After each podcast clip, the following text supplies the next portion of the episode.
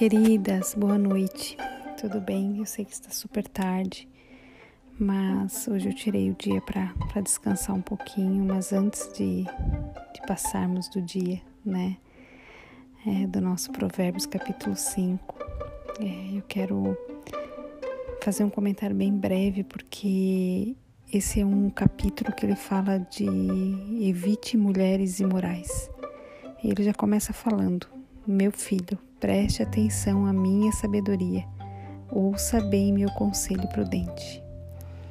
Eu quero que vocês leiam esse capítulo com bastante atenção, porque ele fala é, basicamente né, sobre a vida da mulher, né?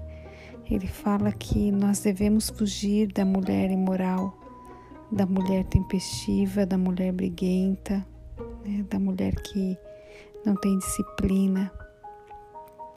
E esse texto aparentemente ele fala muito, dá a entender que ele fala muito para homens, né? É, para o homem fugir da mulher imoral.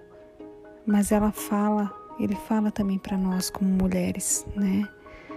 Para que nós é, sejamos abençoados, que a nossa que a nossa fonte seja abençoada, né? Que a gente possa ser como uma gazela amorosa, uma corça graciosa e que a gente possa dar bons frutos, que nós possamos ter clareza né, dos nossos caminhos, examinar os nossos caminhos antes de tomarmos alguma decisão.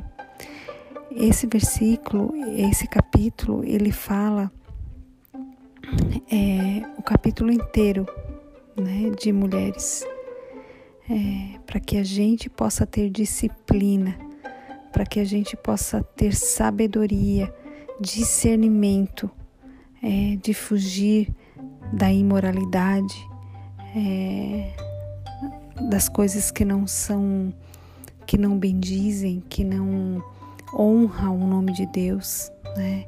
Ele fala que nós devemos fugir, né, da imoralidade sexual, daquele sexo que não é, que não é bom aos olhos de Deus e termos sabedoria na hora de, na hora de decidirmos a nossa vida como mulher. Por isso que eu disse ontem para vocês, é, todas as decisões que a gente faz, nós devemos antes consultar a Deus pedindo sabedoria para aquilo que a gente quer na nossa vida. Nós, como mulheres, nós, independente se você é casada, se você é solteira, se você está num relacionamento, nada disso importa.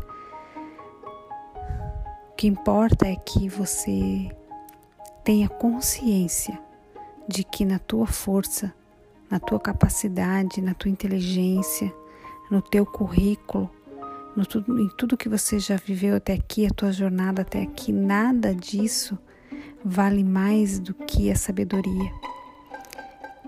Quanto mais sabedoria você pedir a Deus, mais Ele vai te dar, mais Ele vai te entregar discernimento para você fazer as coisas, para você, como mulher, para você decidir a sua vida, para você tomar as melhores decisões como mulher.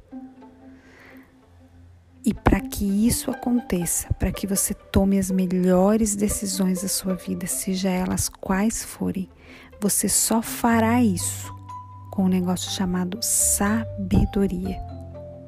E a sabedoria, ela só é dada para quem pede e para quem teme ao Senhor, como a gente já leu lá no primeiro capítulo. Então persiga a sabedoria todos os dias da sua vida.